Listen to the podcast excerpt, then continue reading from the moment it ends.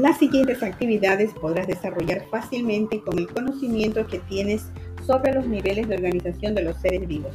Te invito a desarrollarlas.